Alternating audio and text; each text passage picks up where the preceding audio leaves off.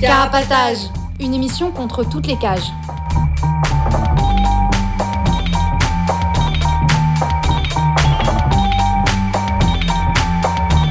Carapatage, c'est une émission contre les prisons, la répression et le contrôle. À travers l'actualité de l'enfermement, mais aussi son histoire. En racontant les luttes à l'intérieur et à l'extérieur. En échangeant ce qu'on a vu, lu et entendu.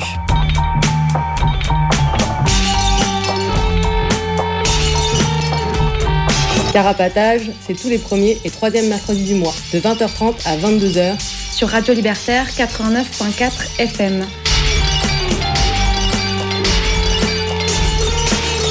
Carapatage contre toutes les cages.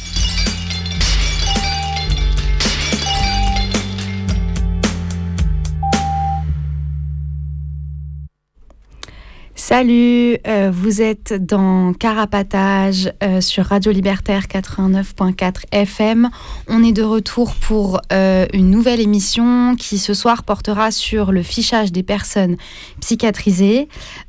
Si vous voulez nous contacter pendant les musiques, vous pouvez nous appeler au 01 43 71 89 40. On a aussi une adresse mail, c'est carapatage.riseup.net, un compte Instagram carapatage et un blog carapatage.noblogs.org sur lequel vous retrouverez toutes nos précédentes émissions et euh, le plan, les références de ce dont on va parler ce soir. Euh, c'est Henri qui vous parle pour cette émission et je suis accompagnée aujourd'hui. Salut, c'est Alix. Et à la technique. Euh, avant de euh, plonger dans le sujet qu'on a choisi pour ce soir, c'est-à-dire euh, le fichier OpsiWeb et le fichage des personnes psychiatrisées, on voulait vous parler de quelques actualités. à commencer par la première d'entre elles qui, qui va être un peu plus longue que d'ordinaire, où on va parler de la situation en Palestine et sur la bande de Gaza. De manière générale, la situation sur la bande de Gaza et plus particulièrement euh, celle des prisonniers palestiniens dans euh, les prisons euh, donc voilà, c'est un conflit qui dure depuis le 7 octobre, qui est encore en cours. Il y a beaucoup d'informations, on reçoit voilà beaucoup d'informations sur tout ce qui se passe et c'est un peu difficile de d'en donner une voilà, euh, d'en parler de manière euh, claire et précise. Donc je vais essayer, euh, je vais essayer de faire ça ce soir. Donc le, 7 octobre, le Hamas, l'autorité qui dirige la bande de Gaza, a attaqué Israël dans une attaque qui a fait, selon l'État d'Israël, 1400 victimes et suite à laquelle 200 Israéliens sont retenus en otage. Depuis ce jour, l'armée israélienne a déclenché une violente guerre euh, et attaque contre la bande de Gaza et ses 2,2 millions d'habitants. Et euh, donc depuis le 7 octobre, depuis presque un mois, les attaques, surtout aériennes et depuis quelques jours terrestres, ont fait plus euh, de 8000 morts. Une partie de ces 8000 personnes étant des enfants parce que la population de Gaza est constituée à environ 44% d'enfants et d'adolescents. Par ailleurs, ces attaques aériennes ont détruit euh, près de 200 euh, 000 immeubles d'habitation, euh, mais aussi des hôpitaux, qui servent à la fois d'hôpitaux et aussi de refuge aux nombreux déplacés, des boulangeries et tout un, tout un tas d'infrastructures nécessaires à une vie digne. En plus de ces attaques aériennes, le gouvernement israélien a coupé l'eau, l'électricité, le gaz, le réseau Internet et de téléphone sur la bande de Gaza, créant des conditions de vie très difficiles, euh, avec l'arrivée de l'hiver, l'impossibilité de communiquer avec l'extérieur comme avec euh, ses proches au sein du territoire. Euh, pour se donner une idée, il y a un bruit constant de tirs, de bombardements. il est difficile de respirer parce qu'il y a de la poussière, voilà, due à l'effondrement des bâtiments. Donc les hum, les conditions de vie sont très difficiles. Euh, avant le 7 octobre, il y avait plus de 200 camions qui pénétraient chaque jour, 200 euh, camions d'aide humanitaire parce que le territoire est occupé, euh, voilà, complètement enclavé et, surveillé par l'armée israélienne. Et depuis le 7 octobre, il y en a quasiment plus. ce qui crée un manque de médicaments, d'anesthésiants, de, de, plein de produits nécessaires aux hôpitaux et d'autres produits essentiels à la vie. Quand les Palestiniens ne perdent pas la vie sous les bombes ou dans les décombres, c'est par, donc par manque de soins, par manque d'eau, impossibilité d'accéder à des toilettes ou encore désinfection, dans une guerre qui ressemble de plus en plus à un nettoyage ethnique et à un génocide. Pour donner euh, un exemple, on dénombre désormais 128 familles palestiniennes dont les membres sont décédés et euh, qui, de ce fait, ont complètement euh, disparu parce que tous leurs membres sont décédés. En dehors de la bande de Gaza, la violence des soldats et des colons israéliens a aussi fait des morts en Cisjordanie, où plus d'une centaine de Palestiniens ont déjà perdu la vie depuis le 7 octobre, sans compter les enlèvements, la torture et l'humiliation des civils. Pendant ce temps, le nombre de prisonniers palestiniens, euh, dont l'immense majorité sont des hommes, a doublé dans les prisons israéliennes, passant de 5 000 à 10 000, ce qui peut donner une idée de l'intensité des arrestations. Il faut savoir que tous les Palestiniens sont concernés de près ou de loin par la prison, avec deux hommes sur cinq euh, parmi toute la population euh, palestinienne qui euh, ont été emprisonnés. Et par ailleurs, la semaine dernière, les autorités israéliennes ont annoncé le décès de deux prisonniers, Arafat Hamdan et Omar Daragme, pardon pour ma prononciation terrible, dont on peut fortement douter qu'ils sont morts de cause naturelle. En plus de ces vagues d'arrestations, le régime de détention des prisonniers palestiniens s'est fortement durci depuis le début de la guerre. Comme à la prison de Gilboa où les promenades ont été supprimées, les blessures des prisonniers qui sont causées par la torture constante ne sont pas soignées, les prisons sont très surpeuplées, euh, les oreillers, les matelas et les couvertures ont été confisqués, la plupart des, prisonniers euh, dorment à même le sol. Et euh, les gardiens font l'appel dans les cellules trois fois par jour, font une fouille quotidienne lors de laquelle ils sont violents, humiliants, euh, et euh, il force les prisonniers euh, à s'allonger par terre pendant 2 à 3 heures sans bouger. Par ailleurs, toutes les radios et télévisions ont été confisquées. les prisonniers ont été privés de trois jours, pendant trois jours de nourriture à partir du 7 octobre.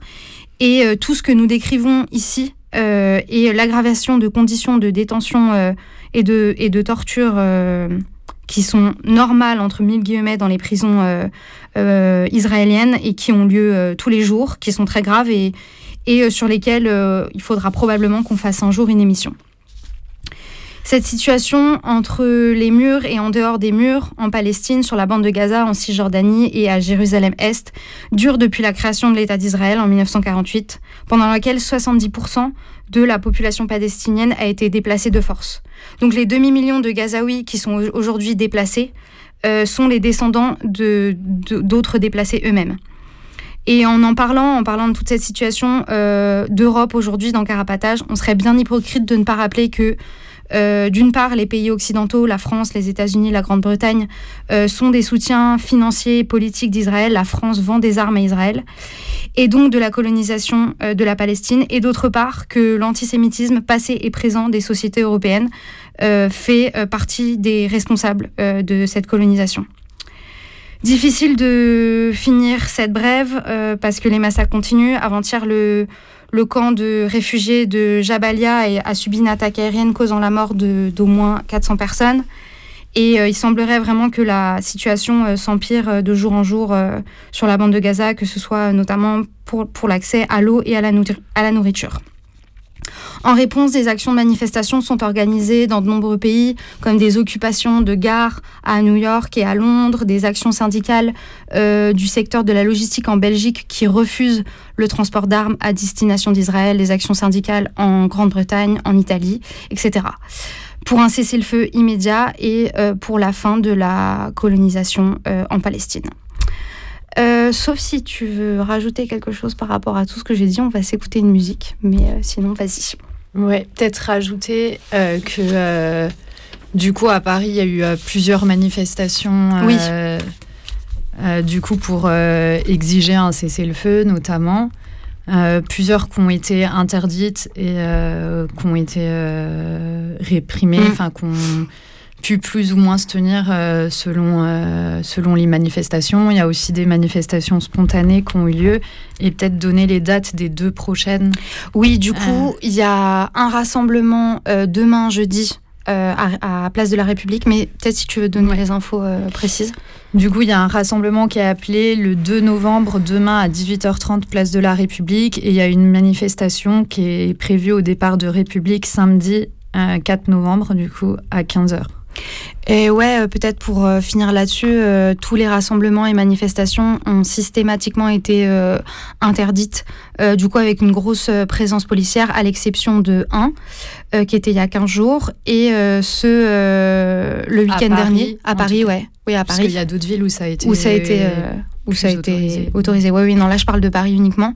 Et samedi dernier, il y a eu donc un rassemblement, une manifestation euh, qui, de, qui. Enfin, ça devait être une manifestation. Elle a été euh, interdite sur des motifs de la préfecture euh, qui étaient que, notamment, le, la manifestation passait devant enfin que voilà que, pour des motifs de sécurité qui étaient un peu fallacieux de la part de, la préfecture et que du coup s'est transformé en rassemblement qui a été nassé dans lequel beaucoup d'amendes ont été ont été distribuées quoi. Euh, voilà, de la part de, des flics. Euh, mais du coup, pour finir là-dessus, on va s'écouter euh, Long Live Palestine du rappeur anglais Loki. This is for Palestine, Ramallah, West Bank, Gaza. This is for the child that is searching for an answer. Wish I could take your tears and replace them with laughter. Long live Palestine, long live Gaza. Palestine, Ramallah, West Bank, Gaza. This is for the child that is searching for an answer. Wish I could take your tears and replace them with laughter. Long live Palestine. While we listen to tunes made by ignorant fools, Israel blocked the UN from delivering food. They bring in the troops and you won't even glimpse of the news. They make money off the products that we're quick to consume. And it's not simply a question of differing views. Forget emotions, this is facts. What I spit is the truth. Makes no difference if you're a Christian or if you're a Jew. They're just people living in different conditions to you. They still die when you bomb their schools, mosques and hospitals. It's not because of rockets, please God. Can you stop this all? I'm not related to the strangers on the TV. But I relate, cause those strangers could have been me. Words could never ever explain the raw tragedy. It's not a war, they're just murdering more rapidly. And we are automatically supporting pure savagery. Imagine how you feel if this was your family.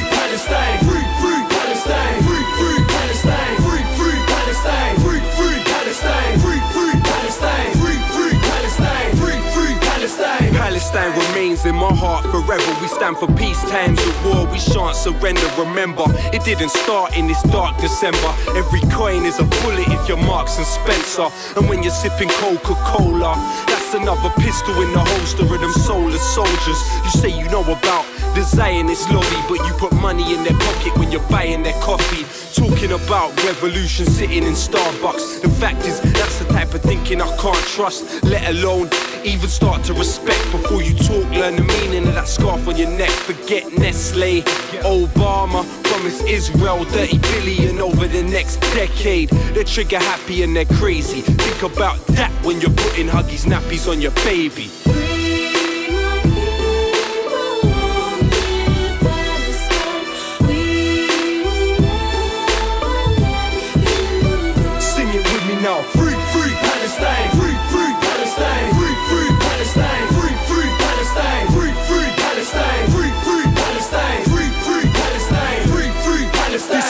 Just a war over stolen land. Why do you think little boys are throwing stones at tanks? And we'll never really know how many people are dead. They drop bombs on innocent girls while they sleep in their bed.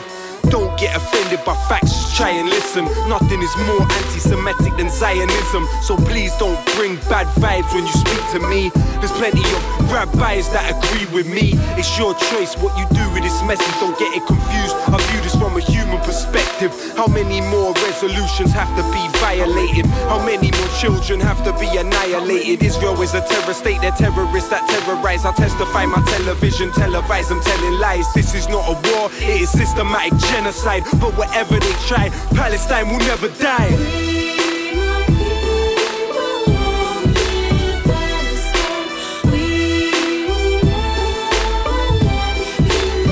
Sing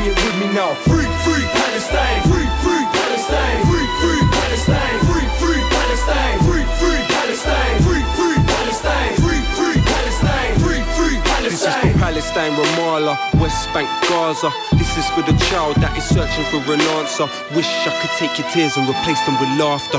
Long live Palestine, long live Gaza. Palestine, Ramallah, West Bank, Gaza. This is for the child that is searching for an answer. Wish I could take your tears and replace them with laughter.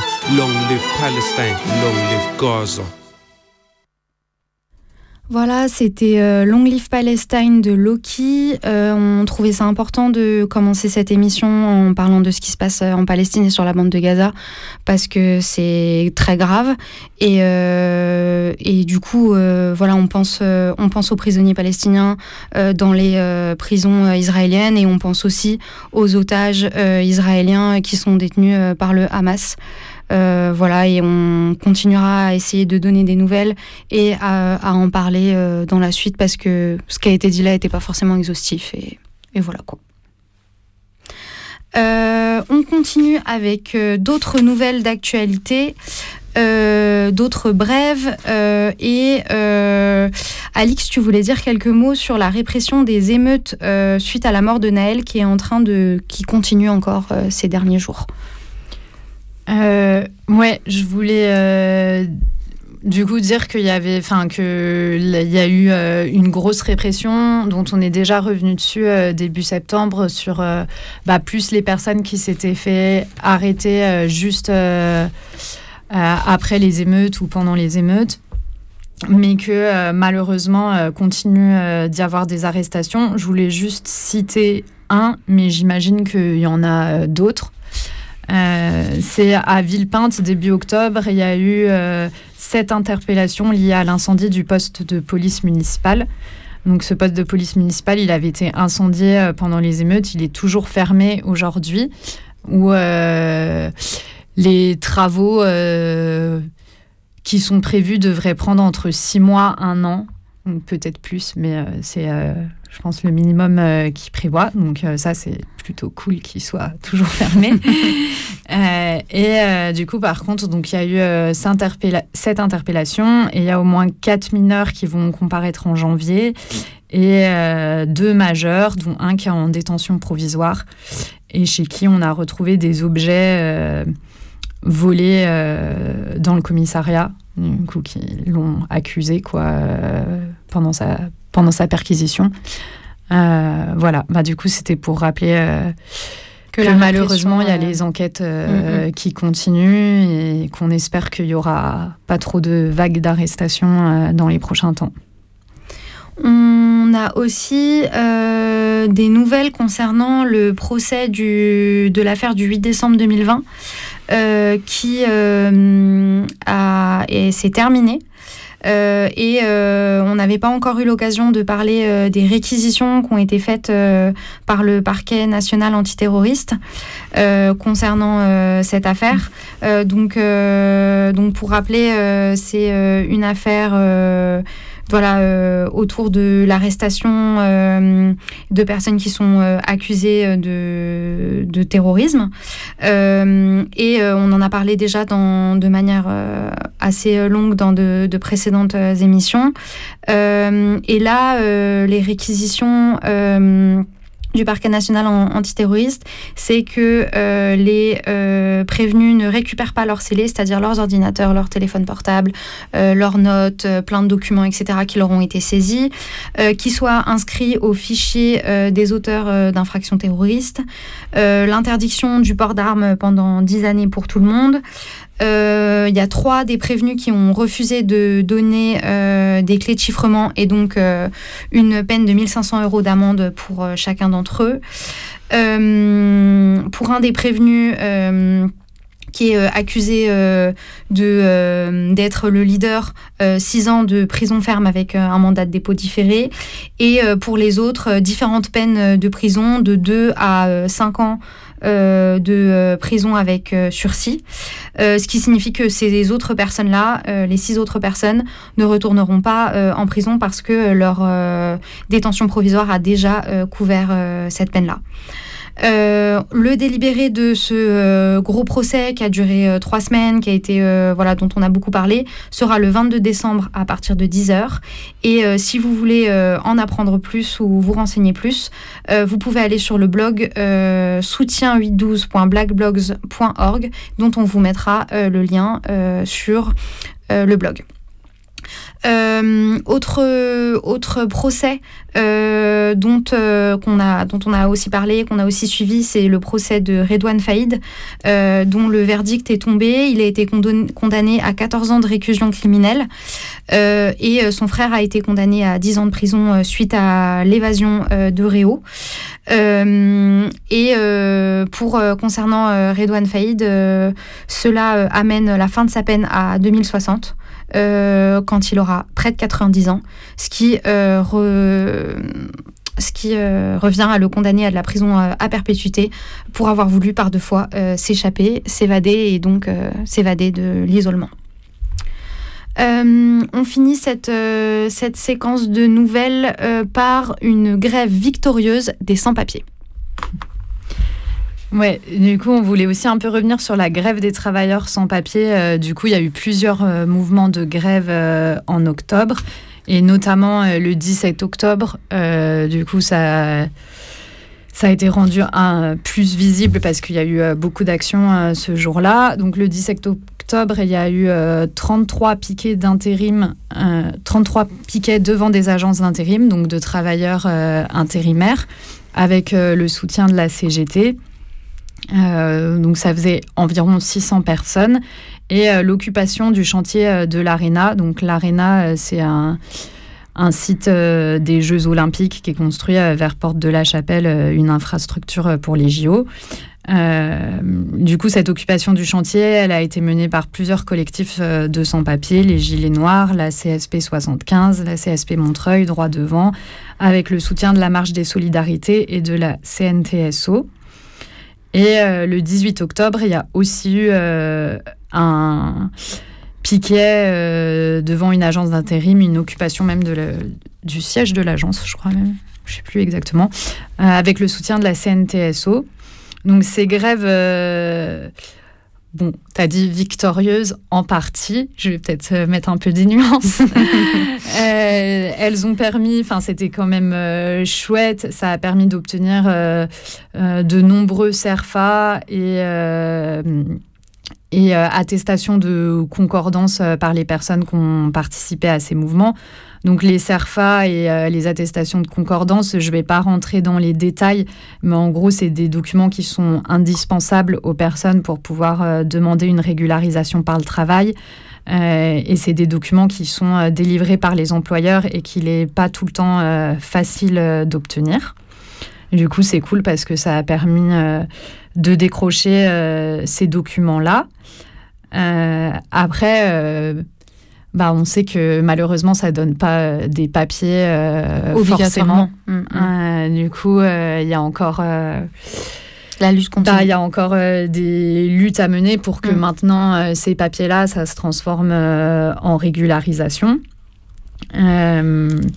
Et quelque chose que voulait aussi montrer, euh, notamment euh, la marche de solidarité, les personnes autour de l'occupation de l'ARENA, c'était qu'il n'y avait pas besoin euh, de la loi Darmanin sur les métiers en tension pour obtenir des régularisations par le travail, que la régularisation par le travail, ça existe déjà aujourd'hui, c'est déjà rendu possible aujourd'hui, et que c'est un manque de volonté si, si les personnes ne sont pas régularisées. Euh, la loi Darmanin, elle doit repasser au Sénat. Elle doit passer au Sénat le 6 novembre. Du coup, le calendrier il s'accélère un petit peu. Et ils vont peut-être même enlever le, la partie sur les métiers euh, en tension. De hmm. toute façon, c'est pas très clair encore, mais ils commencent à dire que euh, peut-être s'ils la laissent, ça passera pas. donc voilà. En tout cas, il y a toujours euh, des mobilisations à faire à la fois euh, pour que ben, maintenant que les gens aient obtenu les CERFA et la concordance, ils obtiennent euh, réellement des papiers. Et aussi, ben, même si là c'était impressionnant parce que ça disait qu'il y avait 800 personnes entre les piquets de la CGT et l'occupation de l'ARENA ça reste une goutte d'eau par rapport au nombre de travailleurs sans papier qui sont exploités en Ile-de-France et plus généralement en France. Du coup, il y a toujours des gens qui continuent de s'organiser. Et il y a l'AG de la marche des solidarités tous les lundis soirs à la Bourse du Travail de Paris, où c'est possible d'aller s'il y a des gens qui veulent essayer d'aller voir euh, qu'est-ce qui est possible de faire euh, avec eux et comment euh, soutenir ces luttes-là. Voilà un peu toutes les actualités dont Mais c'était quand même déjà une première victoire. Oui, c'était très chouette. c'était c'était assez fort, c'était d'ampleur et il y avait un peu un message autour du fait que bah c'est en fait euh, sans, sans, les travailleurs sans papier, il n'y a pas de JO, il n'y a pas de, de tous les, les, bâtiments qui sont construits et qui en fait, euh, enfin, euh, c'est voilà, c'est du travail qui est, qui est invisible, mais qui est, enfin, qui est fait par des travailleurs sans papier et donc ont une force de frappe en faisant la grève pour obtenir des trucs et on espère qu'il y aura d'autres victoires, quoi. Euh, on va se réécouter une autre euh, musique avant de passer à la suite. Euh, c'est une musique vraiment très drôle et très fun que je suis très contente de passer.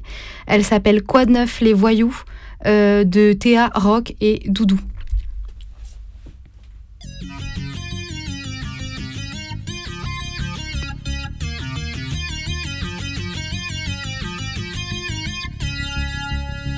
Ma CC et mes doudous, j'en ai foutu partout. Leur couplet, on découte, nous j'roule un doubi devant la patrouille. Rock du duc de l'amour, de la drogue dure et des cagoules. Ça cavale, cavale comme d'ababana, je me taille vite à Toulouse. Toujours la même, on tombe les masses, mais ils en ont masse à la pêche. J'ai qu'à la page, car il a scène, je me taille en secret, car il a ça. Ils sont tous à la télé, donc y'a plus de cauchemar dans le placard. Le gang est TDS et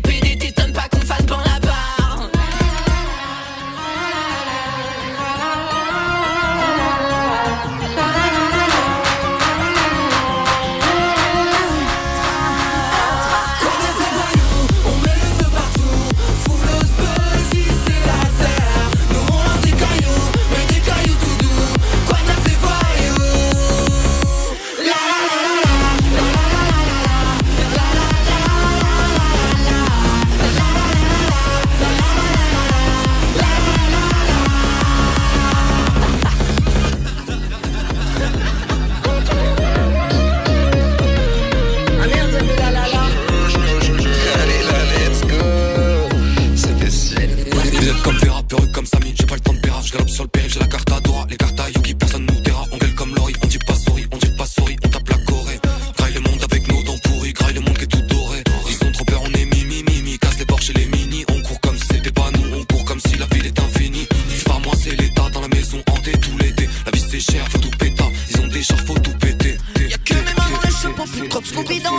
je voulais sortir mais là je sais pas que d'estremont dans leur château, je me décide quand je pourrais faire ça. Dans l'idée je pourrais faire des trucs, je voulais sortir mais là je sais pas. Je que des gauches, je cours en d'air, pourquoi je sais froid, je sais que j'ai souffert de l'effroi de la foule des affreux qui s'affairent. On est sous la cagoule, nos larmes qui coulent sous la cagoule, qui prennent tout sans la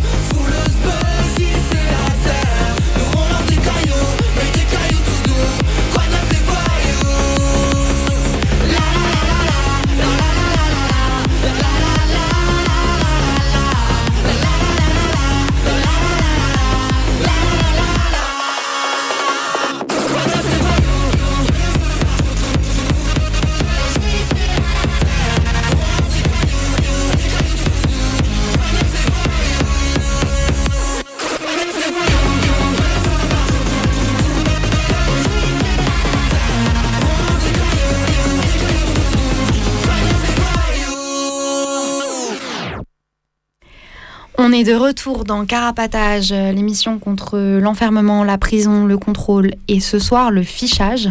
Ce soir, on va, passer- on va parler de, du fichage des personnes psychiatrisées, euh, en particulier du fichier OpsiWeb, euh, qui est un fichier euh, qui euh, euh, recense toutes les hospitalisations sous contrainte, euh, les hospitalisations sous contrainte sur lesquelles on avait déjà fait euh, une émission, vers laquelle on vous renvoie, on vous mettra le lien.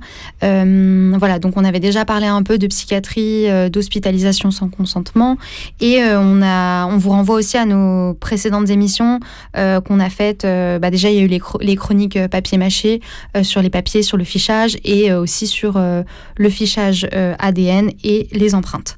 Voilà, donc c'est pas la première fois qu'on parle du fichage dans cette émission, mais ce soir on en parle euh, de euh, plus spécifiquement du coup de OpsiWeb. Et euh, Alix, tu vas nous expliquer quand ça a été créé et comment ça fonctionne. Ouais, enfin plus précisément, je vais parler des ancêtres d'OpsiWeb. je te laisserai parler d'OpsiWeb en tant que tel après. Mais du coup, quand est-ce que ça commence toute cette histoire-là? C'est dès les années 80. Alors, dans les années 80, c'est juste un établissement de santé euh, dans l'Essonne, je crois, qui crée euh, euh, le fichier Gypsy, ça s'appelle. Et du coup, l'idée de ce fichier, c'est de regrouper un peu les infos qui concernent les personnes, les patients au sein de l'établissement, pour clarifier son fonctionnement, ils disent. Donc c'est surtout distinguer euh, les personnes qui sont en soins libres, donc qui sont hospitalisées euh, de leur plein gré, et euh, celles qui sont hospitalisées sans consentement. et du coup, c'est le premier, le premier fichier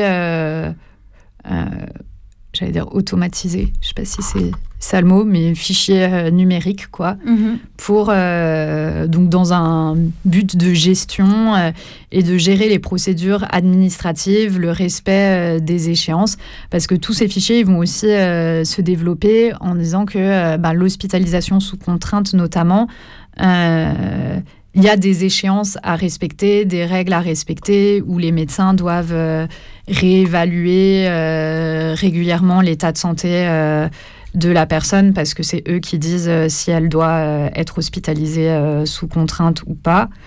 voilà, il y a tout un tas d'échéances et de procédures et en gros c'est la création de ce fichier pour les aider à tenir les dates. Quoi. Et aussi euh, tous les acteurs que ça, que ça concerne, euh, puisqu'il y a mm. aussi les autorités judiciaires, puisque euh, mm. le, la personne peut contester son hospitalisation devant le, devant le juge des libertés et de la détention. Du coup, il y a à la fois des autorités judiciaires, l'avocat de la, de la personne, etc. Donc, prétendument, ce serait pour coordonner et, avoir une trace claire de toutes les personnes qui sont impliquées. Euh. Ouais, et puis c'est pour qu'ils savent à quel moment ils doivent faire des rapports à telle mhm, autorité, mhm. Euh, voilà, pour que les médecins savent à quel moment ils doivent faire des rapports et tout, euh, enfin, au sein de, de l'établissement de santé qu'ils savent ça. Du coup, dans différents, euh, ce dossier Gypsy, il va servir après euh, de modèle un peu pour différents établissements de santé qui vont se dire euh, ah c'est cool d'avoir un fichier comme ça, ça nous facilite le travail et qui vont donc au sein de leur propre établissement monter des fichiers sur un modèle un peu pareil. Et en jusqu'en 1994, où il y a du coup le fichier OPSI qui est créé. Euh, et qui est euh, généralisé, euh, le fichier OPSI qui est généralisé. du coup, il est administré par les DAS, donc Direction départementale des affaires sanitaires et sociales. et cette fois-ci, il regroupe des informations uniquement sur les personnes hospitalisées sous contrainte. Contrairement à du coup ce que je disais tout à l'heure, euh, les dossiers qui étaient avant euh, par euh, établissement, où il y avait à la fois des infos sur les personnes en soins libres, les personnes sous contrainte. Là, il n'y a plus que les... Ça concerne uniquement les personnes hospitalisées sous contrainte. Et les deux buts qui sont affichés, les deux objectifs qui sont affichés pour OPSI, c'est d'avoir une gestion automatisée des suivis, donc ce que j'expliquais tout à l'heure pour être sûr euh, ne loupe pas euh, la date et que la personne ne pourrait pas sortir parce qu'ils ont c'est aussi ça. Hein. Leur crainte, c'est aussi que la personne, elle conteste à un moment son hospitalisation parce que ils se sont plantés et qu'ils ont mmh. oublié de faire quelque chose qu'ils étaient, qu'ils étaient censés faire pour pouvoir continuer à enfermer la personne. Et le deuxième but, c'est de faire des statistiques au niveau régional euh, sur euh, les hospitalisations sous contrainte. Du coup, c'est géré par les DAS, mais euh, il n'y a pas un fichier national encore à ce moment-là. Les infos qui sont présentes dans OPSI, c'est sur l'identité de la personne qui est hospitalisée sous contrainte, donc son nom, son prénom, date et lieu de naissance, profession, adresse des informations sur l'identité de la personne qui demande l'hospitalisation, puisque du coup, euh, une hospitalisation sous contrainte, ça peut être demandé euh, par une autorité préfectorale, mais ça peut aussi être demandé par un proche. Du coup, le nom du proche, prénom, profession, adresse, l'identité des médecins qui font les certificats qui sont prévus par la loi pour faire l'hospitalisation sous contrainte, donc nom, adresse professionnelle, euh, des informations en rapport avec la justice, donc plus est-ce que la personne, euh, elle a été euh, jugée irresponsable pénalement, enfin qu'elle a été considérée irresponsable pénalement de certaines infractions. Et des infos sur le lieu d'hospitalisation, la date des certificats, la date des hospitalisations, le mode de sortie. Donc toutes ces données-là, donc il y a quand même pas mal de données, euh, et euh, toutes ces données-là, elles sont conservées pendant un an après euh, la sortie de la personne quand son hospitalisation sous contrainte prend fin. Et le, les gens qui peuvent accéder à ces infos ou à une partie des infos, puisque chacun a aussi un accès un peu différent, ça va être le préfet du département, le procureur de la République, les membres de la commission départementale euh, des hospitalisations psy, dans une certaine mesure le maire et la famille. Du coup, c'est les personnes qui sont impliquées à un stade ou un autre dans euh, le suivi de la mesure d'hospitalisation sous contrainte et qui sont censées euh, soit qui l'ont demandé, soit qui l'ont décidé, donc que ce soit les médecins qui l'ont décidé, le préfet, voilà, ce genre de personnes-là. Donc ça, c'est euh, pour euh, le dossier, les fichiers OPSI, du coup, et euh, qui, donc, du coup, qui sont généralisés jusqu'à 2008 où il y a OpsiWeb. 2018. 2018, pardon. Ouais. Euh, ah oui, et du coup, juste, je précise, pardon. Vas-y, Du coup, oui, c'était. Euh, donc, à la base, c'était départemental, OPSI, géré par les DAS. Puis, à partir de 2010, quand il y a la création des ARS, des agences régionales de santé, ça devient déjà régional. Et euh, du coup, dans chaque région, il y a un fichier OPSI. ouais, du coup, ça, c'est comment le fichier s'est constitué depuis euh, jusqu'à 2018 et euh, donc sur euh, une base d'un fichier uniquement médical. Et à partir de 2018, il va y avoir des modifications qui vont un peu mettre la puce à l'oreille sur le pourquoi de ces modifications et des personnes qui vont être autorisées à, y avoir accès. en mai 2018, le blog Zinzinzine sort un article qui commence par Macron et ses sbires viennent de faire passer en loose day le 23 mai dernier un décret qui autorise maintenant le fichage des données personnelles de toutes les personnes hospitalisées sans consentement. Ça s'appelle OpsiWeb. Et en fait, ce qui va changer avec cette OpsiWeb, c'est que euh, il va y avoir une consultation nationale des données collectées dans chaque département, prétendument dans un objectif de faire des statistiques. Euh, donc ça, c'est une première chose. Euh, deuxièmement, ces données-là, qui à la base étaient, devaient être concernées euh, conservés pardon, pendant un an vont l'être conservés pendant trois ans. Pourquoi?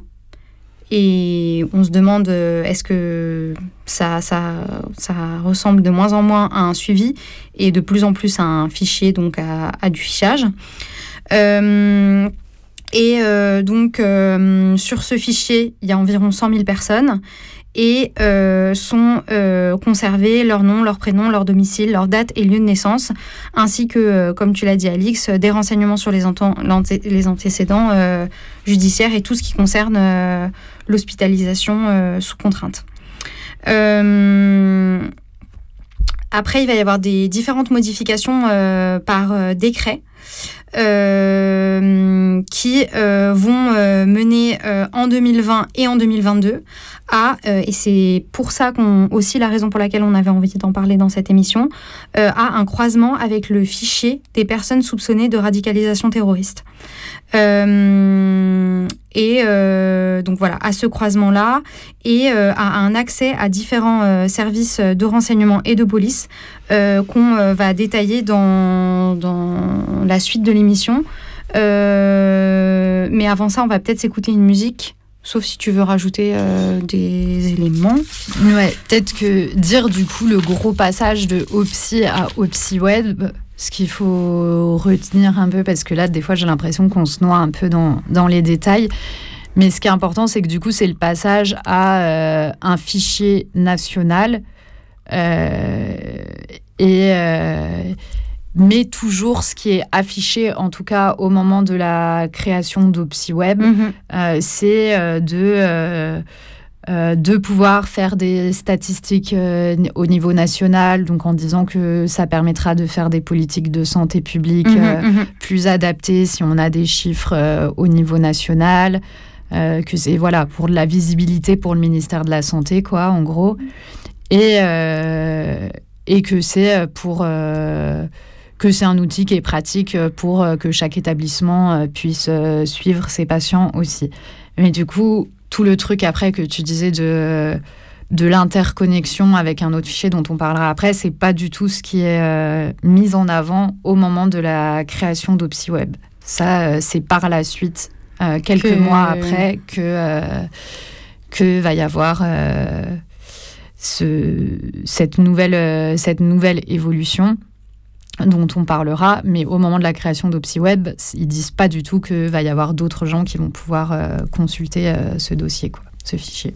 Même si, euh, et c'est des thèses, enfin des suppositions qui sont faites par différentes personnes qui ont étudié un peu de manière, qui ont exploré de manière très chiante, mais utile, Légifrance et l'évolution des décrets, on peut se demander si dès 2018, ces nouvelles mesures ne préfigure pas que euh, ce, fichier-là va servir justement à faire du fichage et euh, à faire euh, de la bah, surveillance. ouais.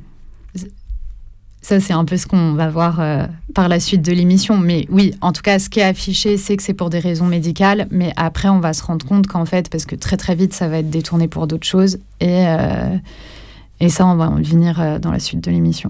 Mais avant ça, on va s'écouter you Make Me Feel Mighty Real de Sylvester, euh, sur euh, lequel va Sylvester, qui est un chanteur iconique de, disco américaine, noir, gay, séropositif, voilà, qui a voilà, été à la fois chanteur, musicien et en même temps qui portait des luttes voilà, importantes dont on, on va porter la mémoire en écoutant You Make Me Feel Mighty Real.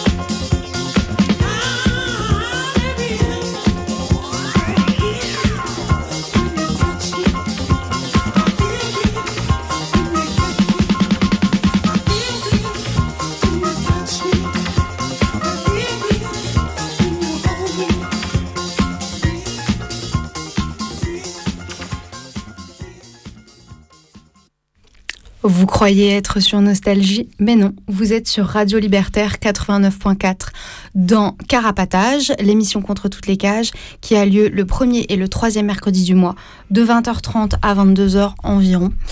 Euh, vous pouvez euh, nous écrire sur Instagram, Carapatage, nous appeler au studio pendant les musiques au 01 43 71 89 40, nous écrire par mail carapatage at riseup.net ou encore consulter notre blog carapatage.noblogs.org et ça me fait penser que je n'ai pas donné nos coordonnées postales qui sont carapatage 4 Villa Stendhal 75 020 Paris pour nous écrire de l'intérieur ou de l'extérieur. Euh, on continue notre émission sur OpsiWeb et le euh, fichage des personnes psychiatrisées. Donc on disait à la base c'était un fichier euh, local puis régional qui est devenu un sorte de gros fichier national consultable consultable de manière nationale et on va voir maintenant ce que ça a donné par la suite avec un croisement avec un autre fichier et les dérives dont on a peur que ça peut causer. Ouais. Alors, euh, si on avait envie euh, de parler d'OpsiWeb, enfin déjà OpsiWeb, comme on a commencé à le dire tout à l'heure, ça pose euh, plein de questions parce que du coup, à la base, c'est pas censé être du fichage, c'est censé être un outil de suivi, et on voit que ben ça reprend du coup toutes les des infos sur toutes les personnes qui sont hospitalisées sous contrainte en France et que les données elles peuvent être conservées jusqu'à trois ans après la sortie euh, d'hospitalisation. Donc si c'est juste du suivi, pourquoi euh, aussi longtemps? Et euh, on va comprendre avec le décret, donc OpsiWeb, ça a été créé par un décret le 23 mai 2018 et il y a un nouveau décret le 6 mai 2019 qui permet le croisement avec le FSPTR, donc le fichier du traitement des signalements pour la prévention de la radicalisation à caractère terroriste. Donc je vais revenir un petit peu sur ce que c'est ce FSPTR et euh, ça va nous...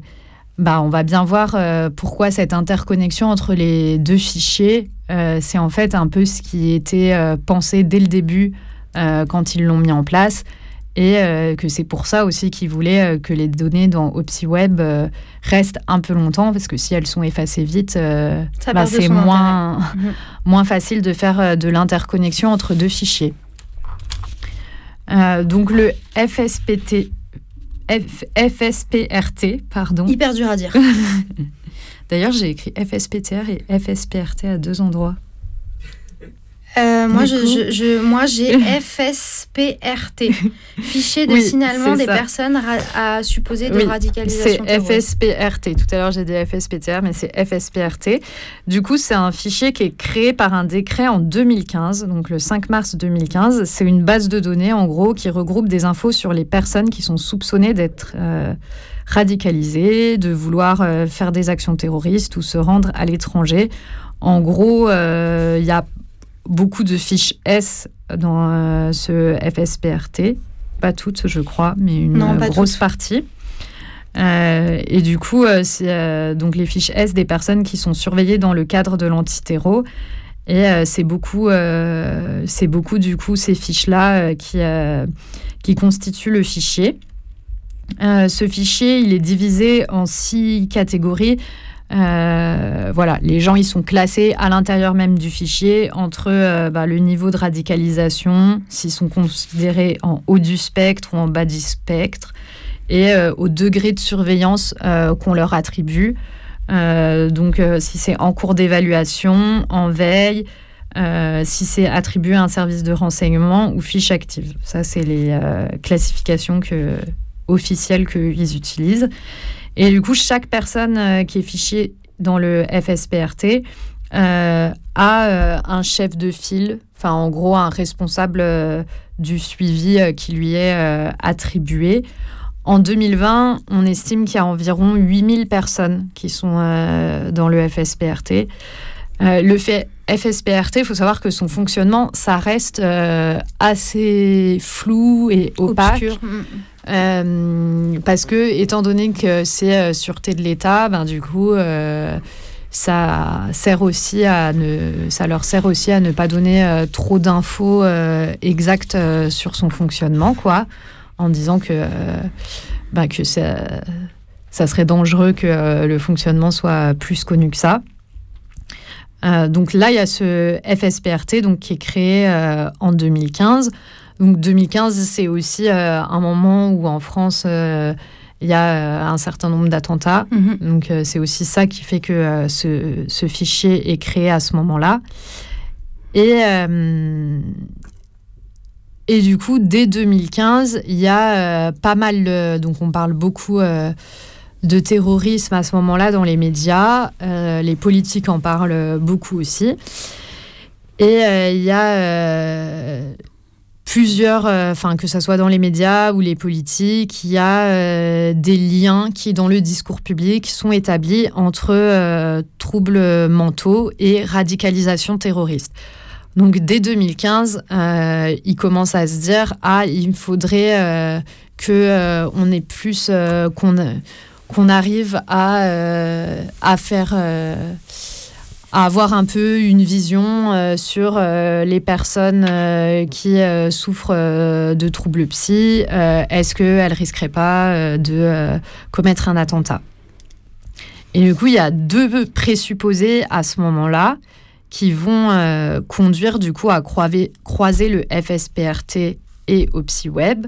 C'est ces deux présupposés, c'est que les personnes euh, du coup euh, radicalisés, enfin qui sont dans l'idéologie euh, radicalisation islamiste, ils disent voilà que ces personnes-là présenteraient davantage de troubles mentaux que le reste de la population et que les personnes qui souffrent de troubles psy seraient plus potentiel de euh, commettre un attentat en, imitant euh, les djihadistes. Voilà, ça c'est ce qui va être euh, mis en avant par les politiques. Bah, par exemple, Gérard Collomb en premier lieu, qui est ministre, ministre de l'Intérieur, qui va beaucoup, beaucoup marteler ça en s'appuyant sur des chiffres euh, qui sont euh, assez critiqués parce que généralement il ne donne pas ses sources. Du coup, on ne sait pas euh, d'où il sort, d'où il sort les chiffres qu'il avance. et voilà, ces deux présupposés, c'est les deux présupposés du coup de la classe politique, mais qui sont très critiquables parce mhm. qu'à côté il y a tout un tas de gens qui disent que bah c'est pas pathologiser euh, le terrorisme, mais que c'est pas forcément qu'il n'y a pas plus de troubles euh, psy euh, chez les personnes qui sont incarcérées pour, pour terrorisme que dans le reste de la population. Et, et que pareil, il n'y a pas. Enfin voilà, tous ces présupposés-là, comme quoi il y aurait un lien entre entre troubles psy et terrorisme, c'est des choses qui sont très critiqué euh, par ailleurs, quoi. Mais du coup, tout ce discours-là, ça va quand même préparer euh, l'interconnexion euh, des dossiers. qui, pardon, oui, dont tu vas un peu euh, revenir dessus, du coup, sur l'interconnexion. Euh. Oui, alors ça, c'est euh, en raison de deux décrets donc, qui ont eu lieu en 2020 et en 2022. Non, dès 2019.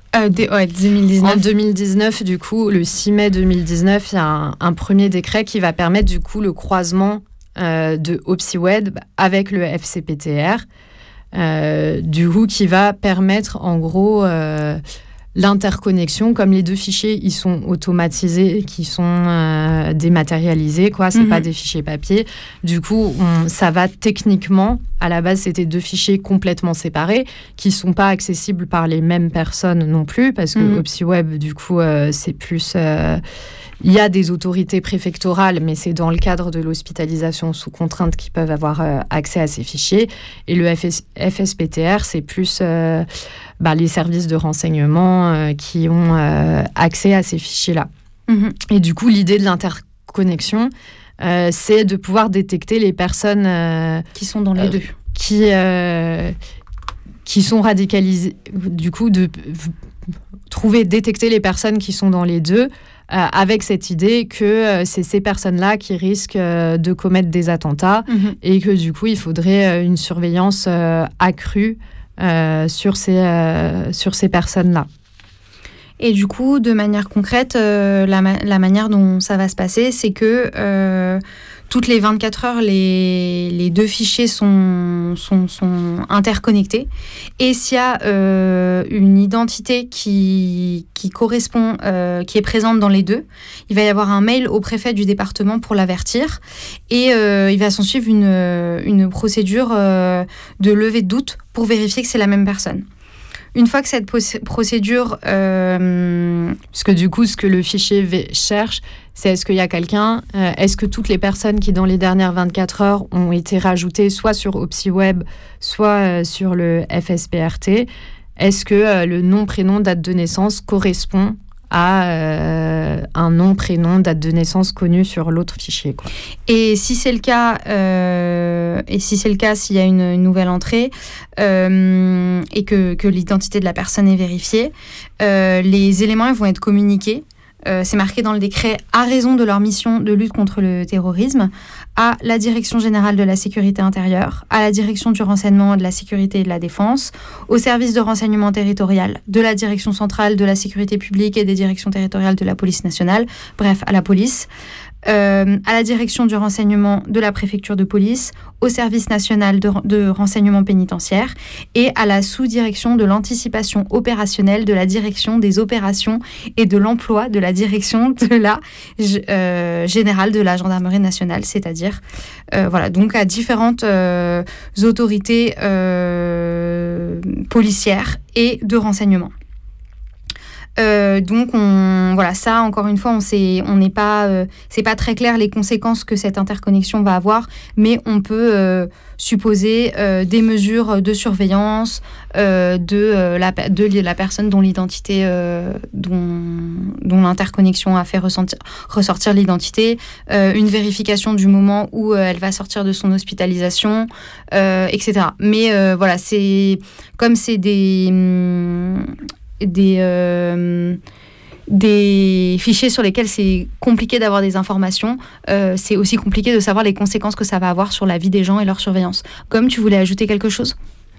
Bah, J'ai l'impression qu'une euh, qu'une conséquence qu'on peut imaginer, même si j'espère que c'est pas ça qui va se passer pour les gens, mais c'est que de fait du coup, alors j'ai pas bien suivi la liste que tu as donnée euh, de tous ces gens qui seront au courant de cette interconnexion, mais ce que je me dis c'est si un préfet qui a pris une décision, par exemple de euh, d'hospitalisation euh, sous contrainte d'une personne, il est averti que la personne elle est par ailleurs dans euh, ce, le fichier de suspicion de radicalisation. Ce qui peut se passer, c'est qu'aussi de que ça entraîne de pas laisser sortir les gens en fait tout Mhm. simplement quoi et de les garder euh, hospitalisés euh, ad vitam aeternam euh, pour euh, pour éviter un, un éventuel passage à l'acte voilà. J'ai l'impression que ça c'est une une conséquence. Alors peut-être si les pré mais je pense que les préfets eux ils ont accès à cette interconnexion ou, ou non pardon t'as Oui, oui, fait les- fait la liste je me suis un peu perdue Si, si, c'est les- la première personne qui est, qui est prévenue, enfin en tout cas la, pers- la, la personne en, en charge de cette question-là à la préfecture, qui ensuite le communique euh, à d'autres autorités euh, policières, euh, de renseignement, etc. Donc de toute façon, la préfecture est au cœur de, de, de, de cette, de cette interconnexion. Quoi. Mais oui, c'est un des trucs euh, qui a avancé. euh, c'est euh, bah, du coup, le préfet il risque de demander le renouvellement de l'hospitalisation sous contrainte pour motif de risque pour l'ordre public, quoi, plus facilement que euh, s'il n'y avait pas cette info-là.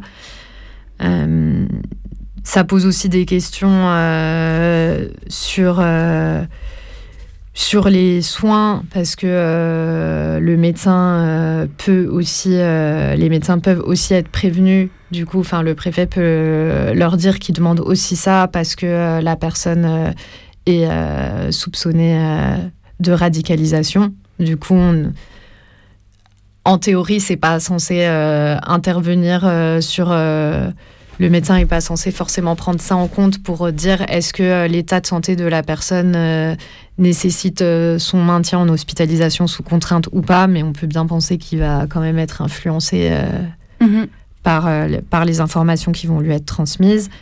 Et c'est aussi du coup des gens où leur fiche, euh, leur surveillance, du coup, comme j'expliquais dans le, dans le dossier euh, FSPRT, il y a différentes catégories et les gens sont plus ou moins surveillés selon la catégorie euh, dans laquelle ils sont fichés.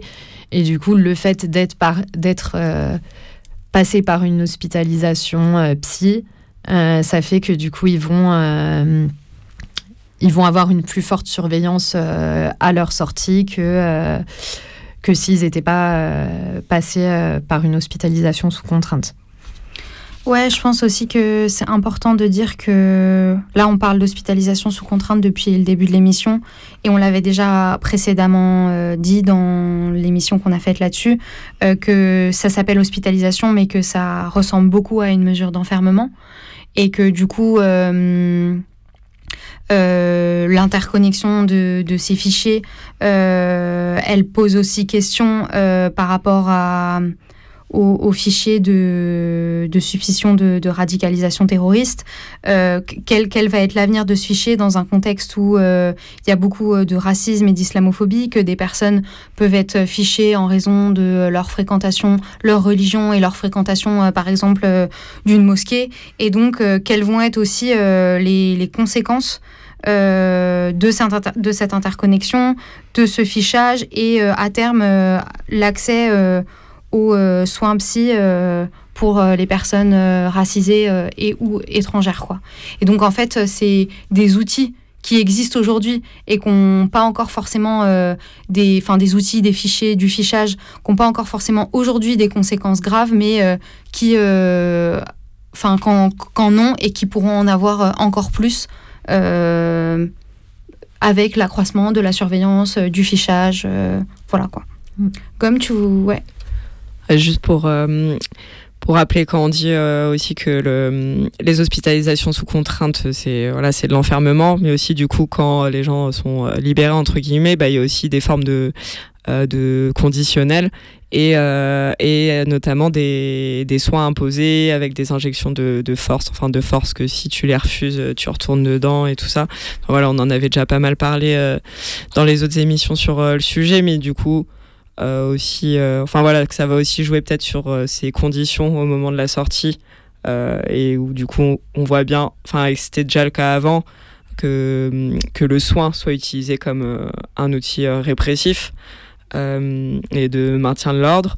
Et du coup, là, c'est enfin, c'est toujours plus clair euh, que, euh, que c'est ça qui se joue quoi, quand il y a un croisement comme ça et que peut-être qu'est-ce qui va pousser les médecins à décréter des soins, entre guillemets, c'est-à-dire des injonctions de force. Ça va être un, un truc policier ou politique de suspicion sur, sur quelqu'un. quoi. Euh, ouais, je pense que hum, il y a ça et euh, il y a, euh, comme on l'a dit, ces mesures, enfin ces nouvelles lois, ces nouvelles mesures et le discours public qui est autour de ça, enfin créer une supposition que les personnes psychiatrisées sont dangereuses. Euh, et euh, alors qu'au contraire, euh, comme on l'a déjà dit, ben le, enfin les, les, les, personnes psychiatrisées, les personnes qui sont amenées à être hospitalisées sont contraintes, sont le plus souvent dangereuses pour elles-mêmes ou alors subissent des agressions de, de la part de personnes qui profitent de leur faiblesse et de leur de leur situation. Et donc du coup, ce tout ce discours public euh, renforce aussi euh, la psychophobie et euh, voilà la, supposition que voilà les personnes psychiatrisées sont dangereuses. un autre truc qu'on voulait ajouter aussi concernant la question de, la psychiatrisation, c'est aussi que les, conditions euh, dans les, les conditions que la société euh, impose euh, aux individus, euh, que ce soit euh, la migration, les frontières, etc., vont créer de, de la souffrance. et donc de la voilà de la souffrance psy qui parfois va amener à à ce que les personnes euh, se fassent donc enfermer et euh, hospitaliser euh, sous contrainte quoi. Et donc ce qu'on voit euh, C'est sûr que c'est vraiment une euh, vision euh, du risque zéro. Enfin, D'ailleurs, tous ces différents décrets dont on parle, c'est souvent suite à des annonces qui ont lieu après des faits divers. Mhm. Et euh, c'est c'est beaucoup euh, une vision euh, de, de il faut euh, que finalement ce qui où on s'en fout un peu des gens et où c'est plus euh, savoir qui surveiller euh, et euh, mettre en place des surveillances pour éviter pour parce euh, ils craignent qu'il y ait un attentat ou quelque chose mais il n'y a pas du tout enfin c'est c'est vraiment loin du soin. Enfin, cette in- interconnexion, elle apporte absolument rien en, en termes de soins et en termes de remise en cause de est-ce qu'il y a aussi des conditions de vie, des conditions sociales, des oppressions qui euh, créent de la souffrance et que ça, il n'y a pas du tout euh, de discours dessus ou de l'accès aux soins euh, qui peut être aussi compliqué et qui est de plus en plus compliqué, notamment quand on n'a pas forcément de moyens financiers Mhm. pour aller dans des cliniques privées ou des trucs comme ça. Euh, et, euh, où du coup, ça. Voilà, où finalement, euh, ah ben les gens ils s'y intéressent quand ils considèrent qu'ils présentent un risque, mais euh, tant que le- les gens sont pas considérés comme représentant un risque, ils s'en foutent un peu quoi. Mhm. Et il n'y a, ouais, y a pas de soin qui est proposé et même de d'amélioration de, des conditions en fait qui, qui, qui vont mener à, à toute cette souffrance. quoi. Euh, Peut-être. Est-ce qu'on s'écoute une petite musique maintenant ou est-ce qu'on continue euh, à on s'écoute une petite musique? Là on a besoin de se reposer un peu Euh, on va finir cette émission en tout cas clore sur ce sujet là en discutant encore de quelques autres questions de euh, l'accroissement de la surveillance et de la porosité entre le médical et la surveillance, le judiciaire. Euh, mais avant ça, on va s'écouter euh, 14% de Lagal. Lagal, c'est une rappeuse suisse et dans ce- cette musique, elle parle de la gentrification de Lausanne.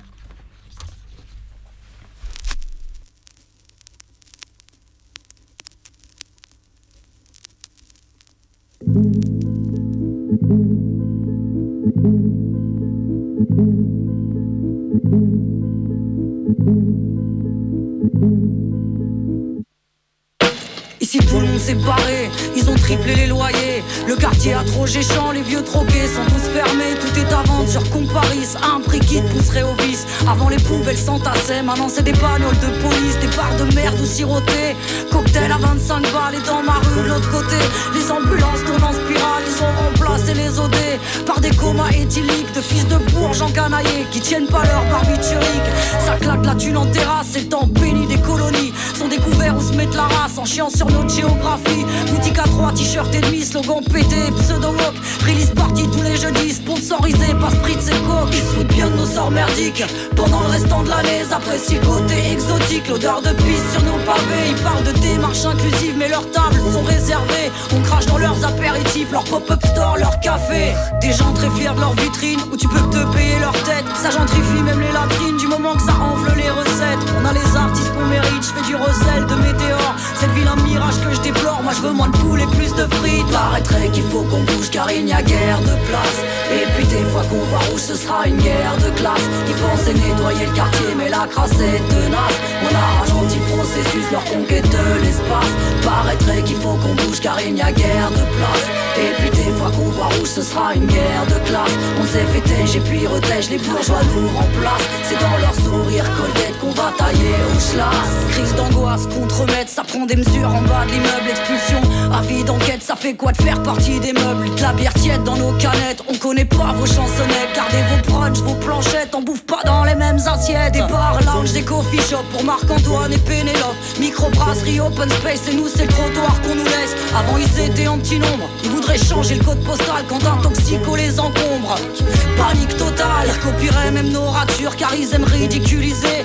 Savent pas comment tiennent les murs, leur culture. Une pièce rapportée, j'invente que dalle et sais quoi On fait partie des oubliés quand ils traîneront en bas de chez toi. Feront doubler le prix de l'immobilier. Ils feront croire qu'ils sont conscients des problèmes voisinage, que tout se fait équitablement. Qu'il y a jamais de copinage. Je me demande à quoi ça va ressembler quand ils auront têche tout le monde. Je te parie que là où on ira, ils nous suivront dans les deux secondes. C'est pas une ode à mon car c'est un crachat spontané. Entrez dans vos maisons sous gare et arrêtez de nous les briser. Lausanne, je t'aime, mais t'as changé. J'ai plus confiance en tes jeux de piste. Pas besoin de m'en tenir informé. Retire-moi de ta mailing list. Paraîtrait qu'il faut qu'on bouge car il n'y a guère de place.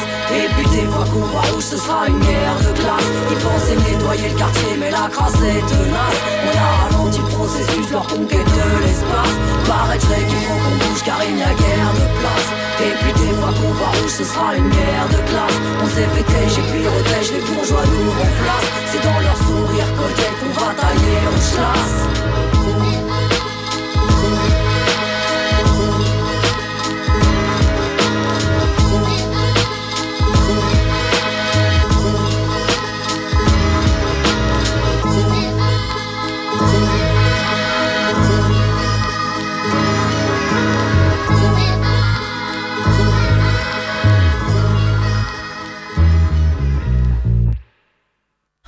De retour dans Carapatage. Euh, ce soir, on fait une émission euh, autour du fichage des personnes psychiatrisées et euh, de, de l'interconnexion qu'il y a eu ces dernières années avec le fichier des personnes soupçonnées de radicalisation terroriste.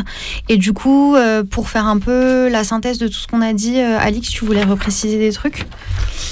Ouais, je voulais repréciser parce que comme on parle de beaucoup de fichiers, euh, c'est peut-être pas toujours euh, très facile de nous suivre euh, toute cette émission. Du coup, repréciser que du coup, il y a OpsiWeb, environ 100 000 personnes. C'est toutes les personnes hospitalisées, sous contrainte qui, à leur sortie, restent dans ce fichier pendant trois ans. Et donc, OpsiWeb, qui y a accès qui a accès aux infos euh, de ce fichier, c'est à la fois le préfet du département, euh, le procureur de la République, les membres de la commission départementale des hospitalisations psychiatriques euh, et une certaine partie du fichier, le maire et la famille quand c'est elle qui a demandé l'hospitalisation sous contrainte. Du coup, ça fait déjà beaucoup de monde, mais c'est censé être les personnes impliquées dans la mesure de l'hospitalisation sous contrainte qui jouent un rôle à un moment ou à l'autre dans la procédure euh, qui, euh, qui euh, fait qu'il y a cette hospitalisation sous contrainte qui a lieu. Donc ça, c'est pour OpsiWeb.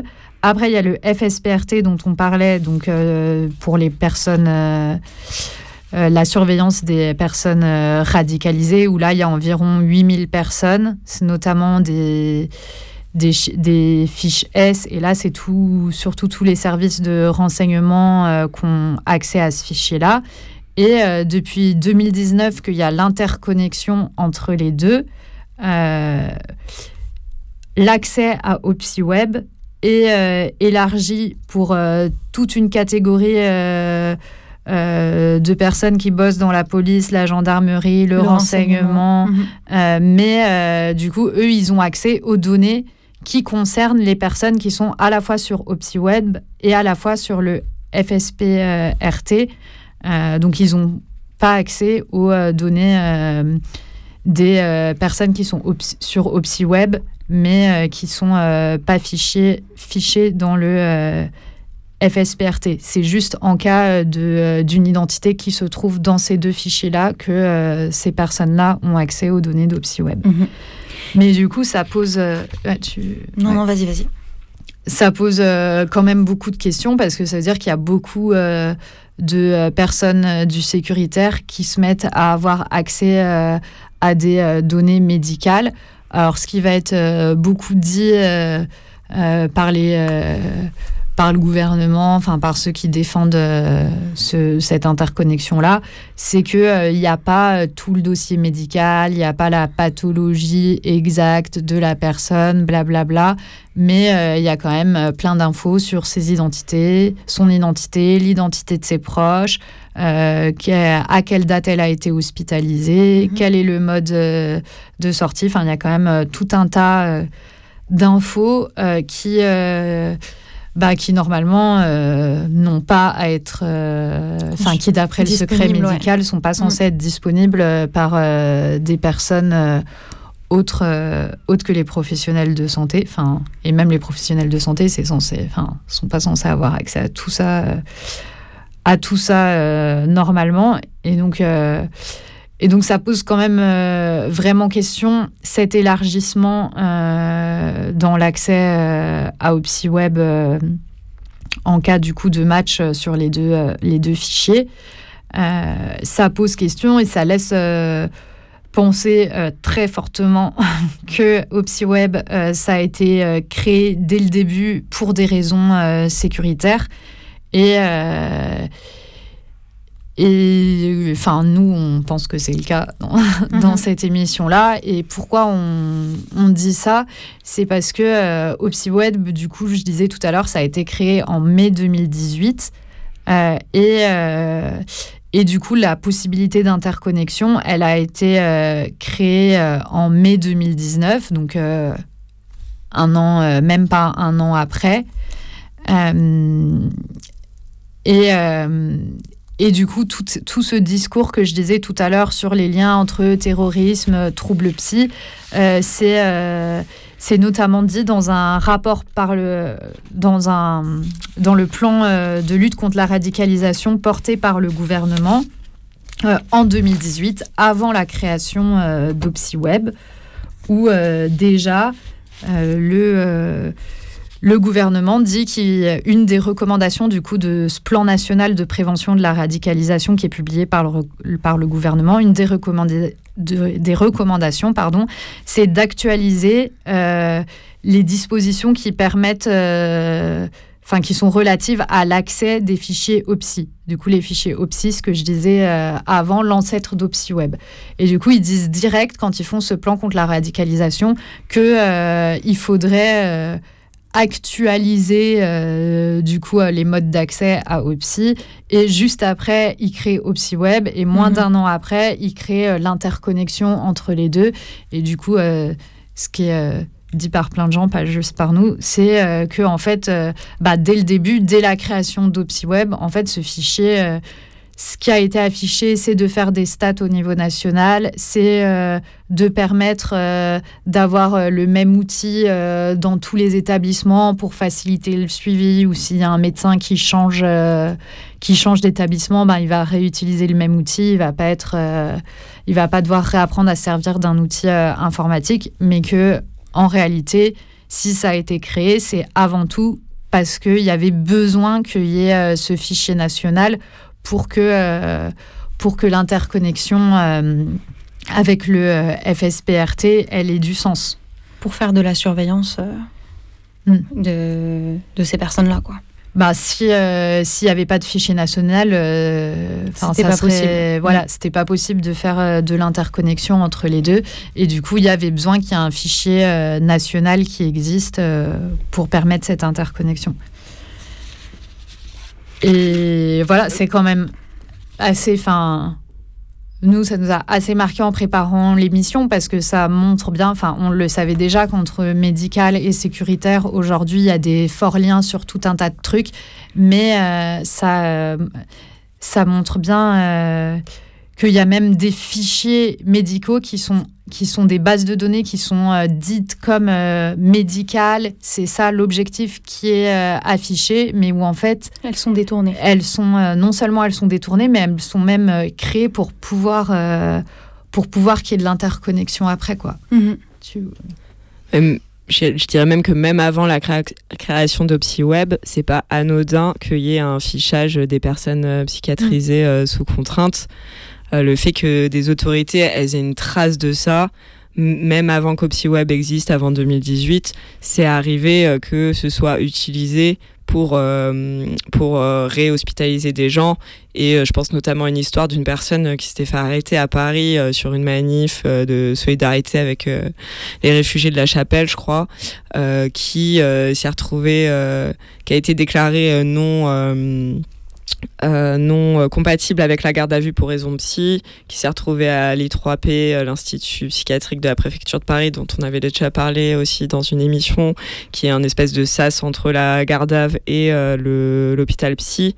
Et sur la base justement de d'Opsy, que du coup du fichier Opsy, qui disait qu'elle avait déjà été hospitalisée, ça a été un argument pour pour la placer à nouveau en hospitalisation sous contrainte. Quoi. Ça fait euh, quand même un mmh. précédent euh, comme, euh, comme un casier judiciaire pour les condamnations pénales. Mmh. Du coup, même avant OpsiWeb, c'était déjà utilisé le fait de ficher les, voilà, les personnes psychiatrisées dans un aussi comme un truc sécuritaire. Quoi. Mmh. et ça crée un sorte de fichier, enfin de, de casier psychiatrique, comme tu dis, parallèle au casier judiciaire, mais qui concerne de est-ce que tu as déjà été euh, hospitalisé sous contrainte Et si oui, ben, ça, voilà, ça crée un précédent qui fait qu'on t'y refoue euh, plus facilement. quoi. Mm. Et puis euh, ça montre aussi tous ces trucs comme quoi c'est pas perçu comme des fichiers à la base. Enfin, c'est toutes ces bases de données numériques où ce qui va être mis en avant, c'est pas on va créer un nouveau fichier pour ficher des gens. Enfin, aujourd'hui, quoique ça pourrait être mis en avant, je sais pas si mhm. ça passerait peut-être crème, mais euh, en tout cas, ce qui était mis en, ce qui est, ce qui est souvent mis en avant, enfin dans ces cas-là, ce qui a été mis en avant à des moments, c'est des outils de gestion pour euh, faciliter la gestion. C'est pas mhm. des fichiers. Et après, on voit qu'en fait, ben, toutes ces bases de données, elles existent et du coup, euh, elles se transforment. ça serait trop dommage pour eux de ne pas utiliser ces bases de données euh, qui sont là, qui sont déjà créées pour, euh, autre chose que euh, la gestion à l'intérieur de l'établissement. quoi. Mhm. Euh, d'ailleurs, euh, ça, ça fait le lien avec la dernière chose qu'on voulait euh, évoquer dans l'émission, qui est le dossier médical partagé, qui aujourd'hui, enfin, c'est l'ancien nom, aujourd'hui, ça s'appelle Mon Espace Santé. Et c'est la création automatique d'un sorte de dossier médical en ligne. Euh, ces dernières années, euh, voilà, qui euh, se fait automatiquement pour tous les usagers de la sécurité sociale, sauf refus explicite de l'utilisateur, qui pose plein de questions de consentement et de protection des données et donc voilà dont, on ne sait pas ce, qui pourrait être fait de ces données. Euh, parce qu'en fait, euh, notamment, euh, tous, les tous les soignants qui ont accès à ce dossier ont accès à des informations qui ne les concernent pas, ce qui peut par exemple outer une personne trans à son dentiste qui, a priori, n'aurait pas besoin de, cette information. Donc, il y, a un gros manque de confidentialité sur ce, mon espace santé, aussi pour les enfants et les adolescents qui sont assurés via leurs parents et euh, ce qui peut, euh, par exemple, être un problème euh, en cas d'IVG ou d'autres actions enfin de soins que des enfants ou des adolescents ne voudraient pas révéler à leurs parents. Ce, mon espace santé est accessible par, potentiellement par des agents de la caisse primaire d'assurance maladie et aussi les prestataires de services qui gèrent cette base de données. ils, ont, ils, ont accès potentiellement à des informations euh, de, voilà, qui relèvent du secret médical euh, et on ne sait pas lesquelles et, comment. Euh, comme c'est géré par un prestataire privé, il y a une possibilité de piratage si les de, ces données privées et médicales parce qu'on ne sait pas exactement est-ce qu'elles sont sécurisées suffisamment.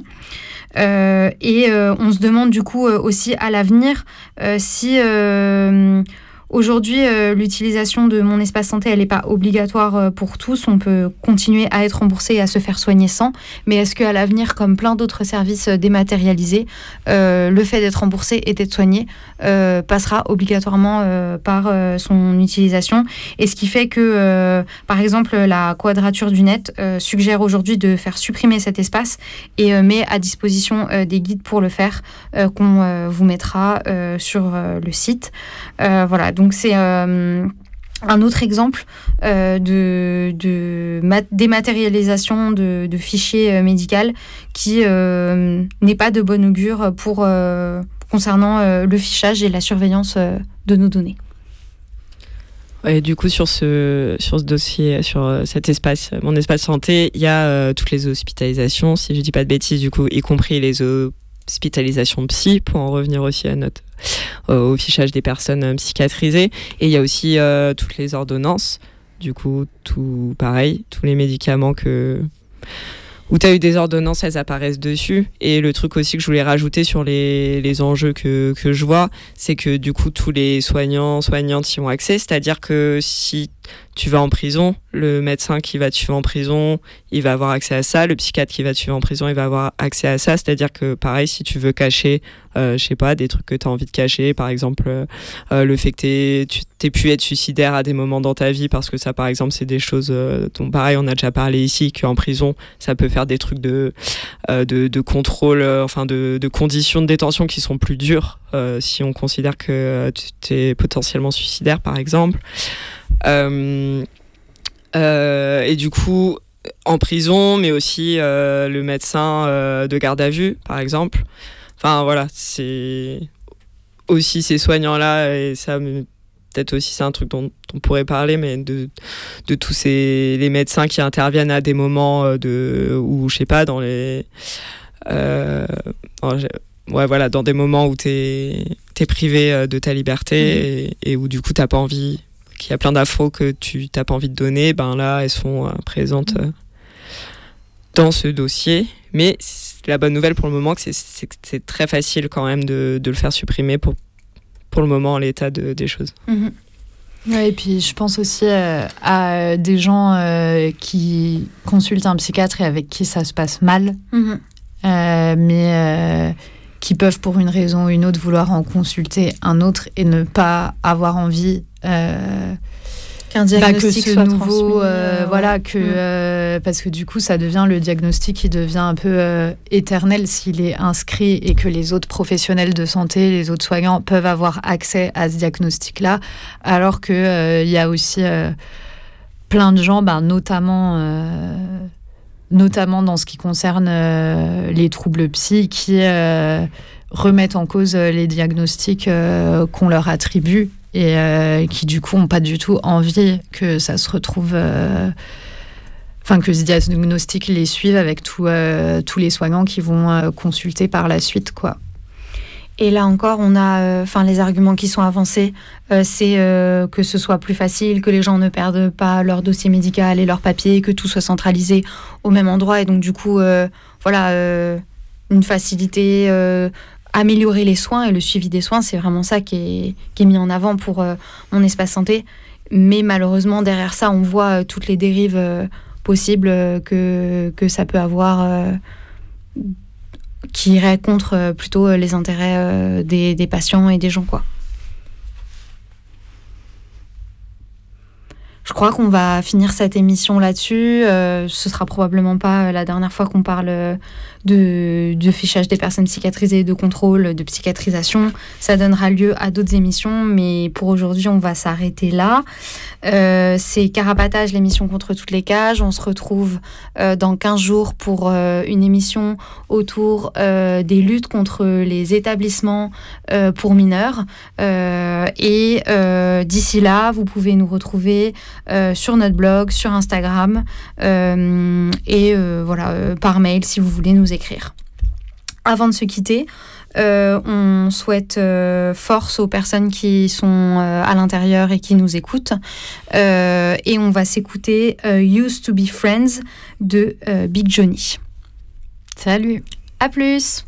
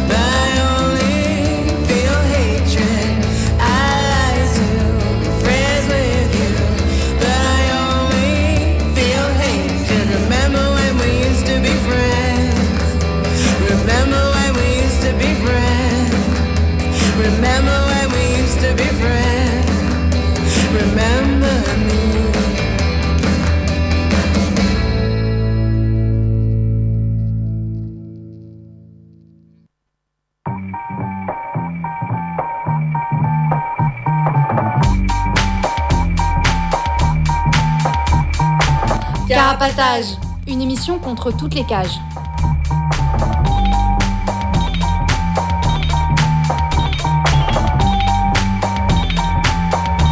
Carapatage, c'est une émission contre les prisons, la répression et le contrôle. À travers l'actualité de l'enfermement, mais aussi son histoire. En racontant les luttes à l'intérieur et à l'extérieur, en échangeant ce qu'on a vu, lu et entendu.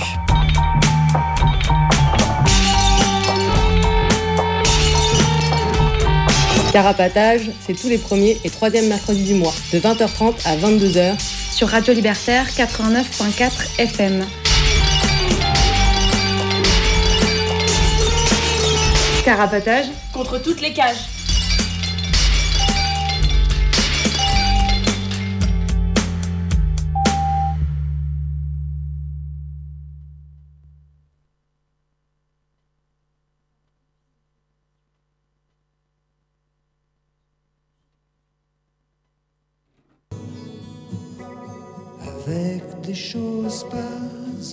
Pas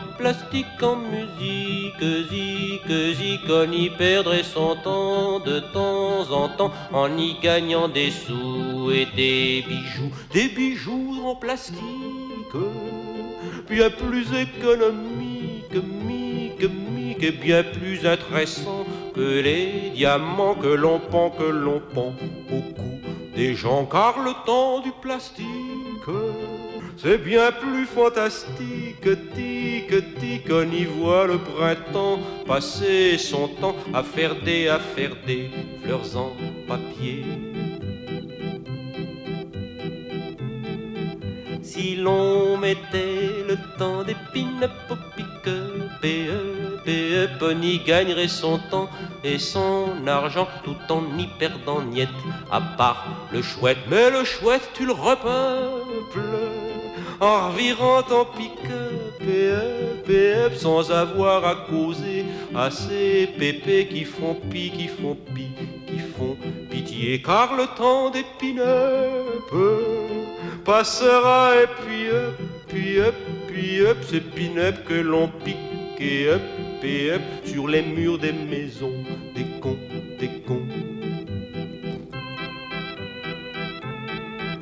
Si l'on mettait le temps des fanfares à la gare, gare, gare, on perdrait pas son temps de temps, sans temps, et l'on y gagnerait de quoi se faire bien la joie, car mieux vaut une guitare que les sonneries de la gloire, war, war, et que les salons cossus dodus connus où l'on se file les potins et le pot, potin, car le temps des fanfares ça s'en va d'art, d'art, d'art, d'art. On y voit des académiques, quoi, crever comme, crever comme, comme tous les hommes. Si l'on mettait le temps des pin-up à la gare et les fanfares au plastique et puis up, on serait pénal pas trop tard, trop tard, trop tard, trop tard, trop tard.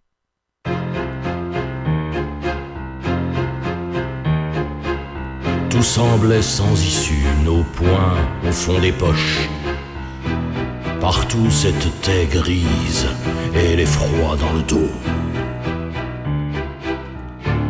Tombereau de décrets, tombant comme à la hache.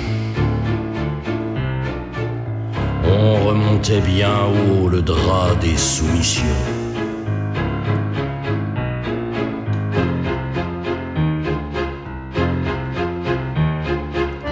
Tout semblait dérisoire, on pressentait le pire. Une rage rôdait avec ses chiens errants. Des camions fous passaient, hurlant dans les giclées. Et l'on humait partout la odeur des désastres.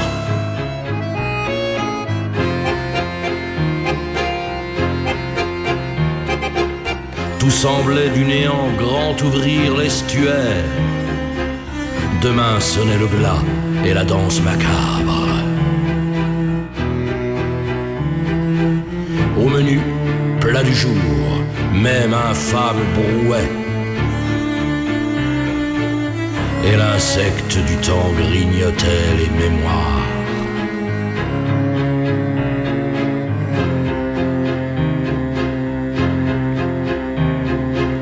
Tout semblait programmé, subtilement pervers. Des milices clonées patrouillaient dans les rêves. Le vent des délations soufflait sur les prétoires.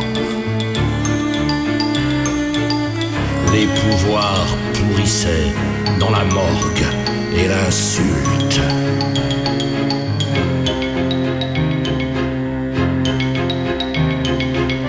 Tout semblait mortifère, comme à jamais perdu. La planète hoquetait ses dernières saisons. Tout espoir étranglait ses derniers rossignols. Et rien à l'horizon, pas même une hypothèse.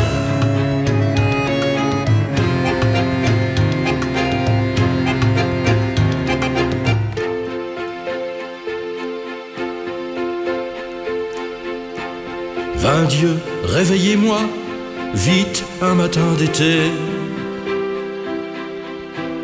Dans les bourdonnements, les parfums, les bruits d'ailes. Peut-être au fond n'était-ce qu'un simple cauchemar. Que la nuit s'évapore dans les splendeurs du jour.